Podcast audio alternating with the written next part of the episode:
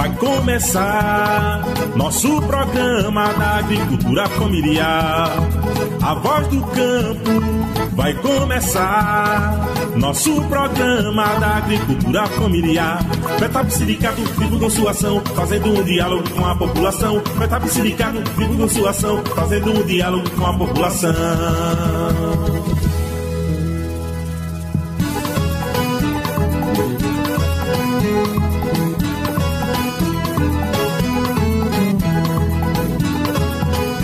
De volta com o podcast A Voz do Campo. Este é o episódio 28 da temporada 2022. Hoje vamos falar sobre um tema muito importante que afeta povos tradicionais e famílias poceiras: os conflitos agrários. O nosso papo acontece a cada 15 dias, quando lançamos novos episódios sobre temas de interesse da população do campo e também da cidade.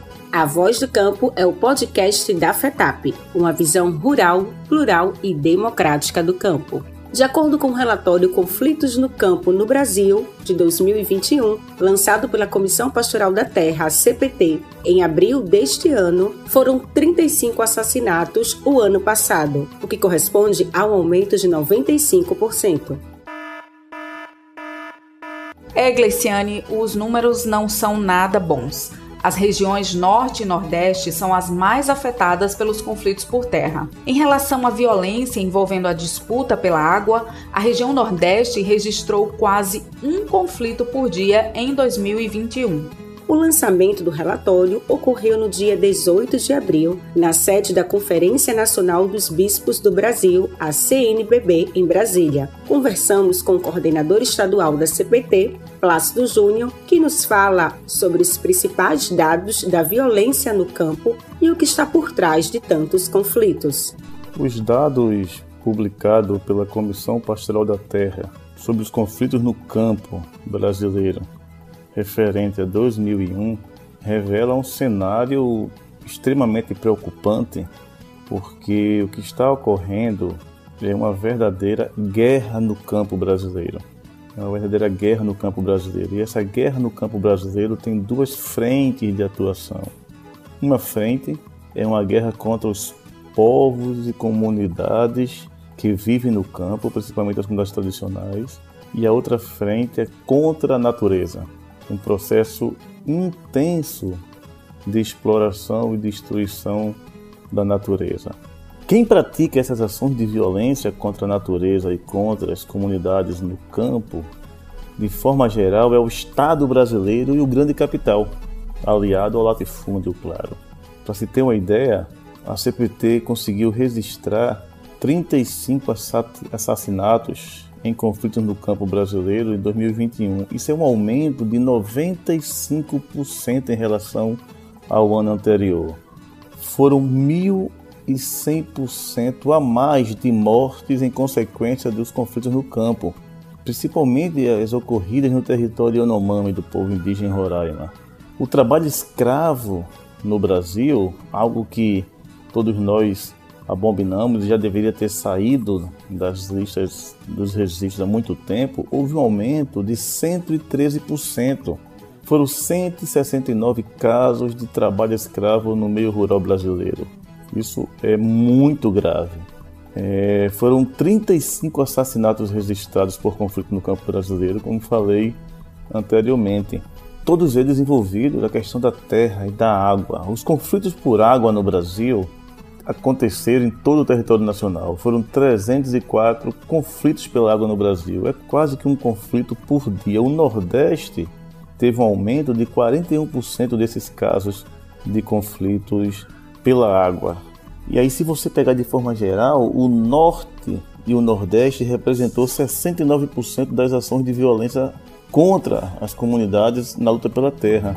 A Mata Sul de Pernambuco é uma das regiões que registra casos emblemáticos de violência no campo, vivenciados por famílias poceiras. Segundo Plácido, a região é um verdadeiro barril de pólvora, com casos envolvendo tentativas de homicídio, contaminação das águas e até morte. Os conflitos nessa região estouraram em 2020, em plena pandemia, e envolvem usinas falidas, empresários e setores da agropecuária. A FETAP e a CPT acompanham as famílias da região, prestam assessoria jurídica e cobram das autoridades o direito das famílias pela posse da terra. Porque se a gente fosse invasor, a gente já tinha saído. Mas a gente tem documentação, a gente tem anos e anos que a gente mora nessas terras. Nós não somos invasores. Tem pessoas que trabalharam, que, tem, que não receberam nada da usina. E a gente quer receber o título que é por direito, que o ITERP venha fazer o que é para ele fazer, né? Que é entregar os títulos. Esse é o meu pedido, gente. Como vocês ouviram no depoimento anterior, as famílias vivem nessa região há décadas e usam a terra para plantar. Muitos são familiares de pessoas que trabalharam em antigas usinas falidas e nunca tiveram seus direitos trabalhistas garantidos. Em fevereiro deste ano, a comunidade de Roncadorzinho, no município de Barreiros, ocupou as páginas dos jornais e TVs pelo assassinato do menino Jonatas de Oliveira, de apenas seis anos. Eles não nos ouviram e infelizmente aconteceu isso aqui. É, eu só queria dizer, o ano passado, a comunidade de Barro Branca sofreu um atentado. E poderia ter sido uma tragédia até maior. 14 homens armados da empresa agropecuária Mata Sul, que é quem domina lá a área, invadiram a área lá onde tinha alguns trabalhadores armados de todo tipo de arma, com cachorros, spray de pimenta e partiram para cima da gente. Tem o um vídeo aí que eu acho que vocês, pessoal da CPT tem, que vem nos acompanhando também. Tá lá o vídeo gravado quando atacaram a gente. Além de atirar, jogar spray de pimenta na, na comunidade. É, por motivos de segurança, não vamos revelar a identidade das pessoas que deram esses depoimentos. O clima nessas comunidades da Mata Sul é de medo e insegurança. Muito se questiona sobre o verdadeiro motivo da morte do menino. Mas, para Plácido, o assassinato de Jonatas tem relação direta com os conflitos de terra todos os dados, os registros levantados pela CPT durante o ano, ela tem uma materialidade muito forte, que são as comunidades, os territórios, os corpos das pessoas que estão inseridas nesses, na luta pela terra e pelo território no campo brasileiro. Aqui em Pernambuco, por exemplo, a gente pode perceber claramente de que o grande barril de pólvora é na Mata Sul de Pernambuco, onde as organizações do campo em Pernambuco já vêm há mais de dois anos denunciando.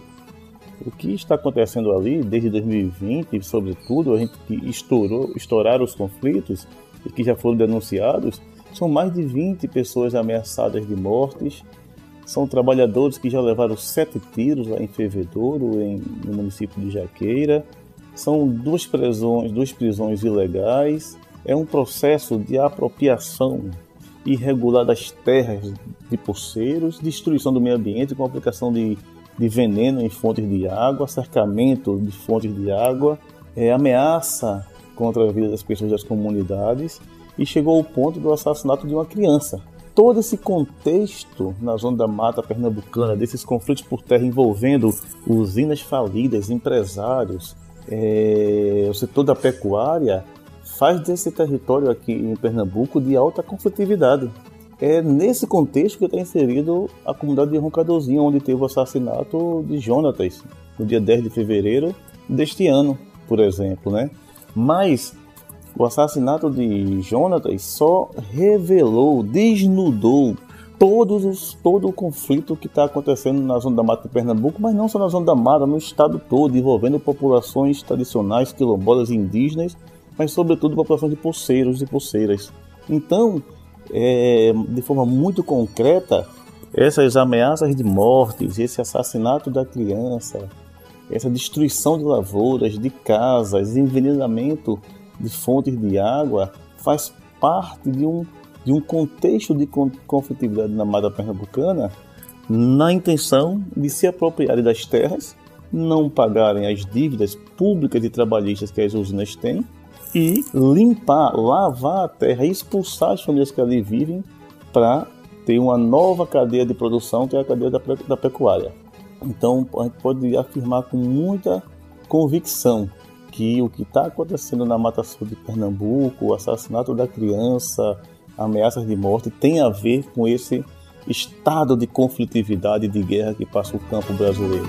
Quatro homens foram denunciados pelo Ministério Público de Pernambuco como responsáveis pela morte do menino Jonatas. A polícia alega que o crime foi cometido por pessoas envolvidas com o tráfico de drogas que queriam comprar a terra ao pai de Jonatas, o líder rural Giovanni dos Santos.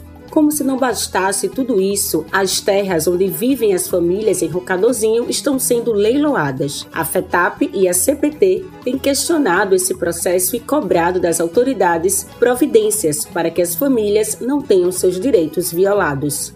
Para piorar, a comunidade de Rocadozinho, é, aquele, aquele imóvel está sendo leiloado de forma irregular já estamos questionando na justiça a forma que está sendo feita esses leilões de terra que visa um expulsar as famílias da terra, dois não pagar aos credores trabalhistas e ao Estado e três beneficiar aos arrendatários e antigos é, donos dessas terras que nunca pagaram aos trabalhadores e, e estão devendo um volume de dinheiro milionário aos cofres públicos. É uma forma de lavar terra e lavar dívida, expulsando as famílias e não pagando os seus débitos. Esse está sendo o leilão da comunidade do, de Roncadorzinho hoje via judicial, o que piora, o que revela que parte do Estado brasileiro e parte do judiciário brasileiro, de forma irregular, criminosa, está tentando fazer um processo de ilegalidade para expulsar as famílias das terras e que essas terras fiquem com as empresas devedoras sonegadoras de impostos. Vamos dar um pequeno intervalo e curtir a música para não dizer que não falei das flores de Geraldo Vandré. Em 1968, o cantor compôs a música que se transformaria no hino das passeatas e manifestações contra a ditadura militar.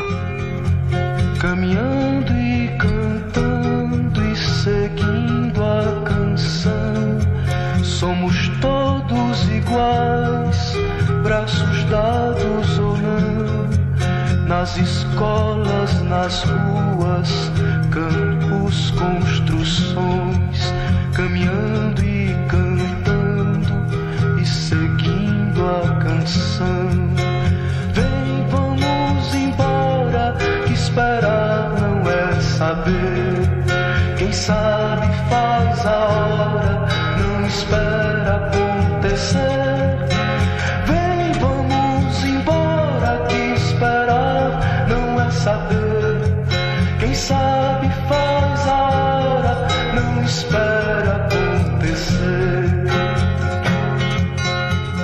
Estamos de volta com o último bloco do nosso podcast, que hoje está abordando o tema dos conflitos agrários. Aqui conosco o coordenador estadual da CPT, Plácido Júnior. Companheiro, que recado você quer passar aos nossos ouvintes? Do outro lado, né, vimos todo esse cenário de guerra e de guerra desigual, porque o poder privado e o poder do Estado tem muito mais força do que as populações de comunidade no campo a gente queria por fim ressaltar que apesar de um momento de adversidade, de pessoas morrendo na luta pela terra, na luta pela água, de ainda ter o trabalho escravo, mas são nessas lutas, nessas comunidades e povos que a gente nos, que a gente se nutre de esperanças.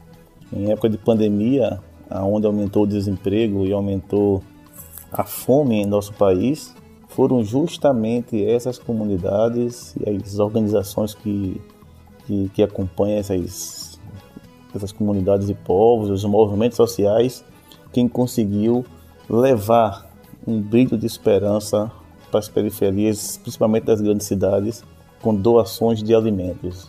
A gente costuma dizer que o que as famílias camponesas, em situação de conflito, sim, levaram para as comunidades principalmente urbanas, levaram alimentos, levaram mais do que alimentos, levaram esperança que é possível construir um mundo melhor. E acreditamos piamente de que são nessas comunidades que, que já está nascendo um novo horizonte, um novo Brasil, um novo jeito de conceber o campo brasileiro, de conceber as pessoas. Nós não temos dúvidas que, apesar de tudo, amanhã o sol vai ser muito mais belo e muito mais bonito. Nós não temos dúvida que esse Brasil vai ser bem melhor porque ele vai ser construído pelas mãos, pelos pés, pelos corações de quem produz a riqueza nesse país.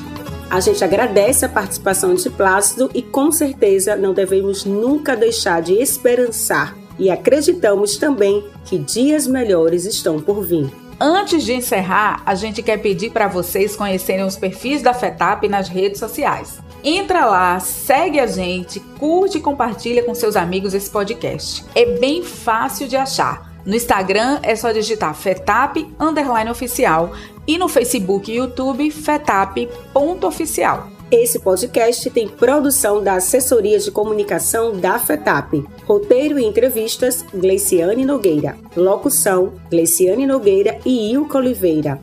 Montagem e edição, PH Assessoria de Comunicação. O podcast está disponível na plataforma digital de música Spotify. É só acessar a plataforma e digitar A Voz do Campo. Obrigada pela companhia. A Voz do Campo vai se despedindo agora, o podcast da FETAP. Até outra hora. Uma realização FETAP Sindicatos e Contag.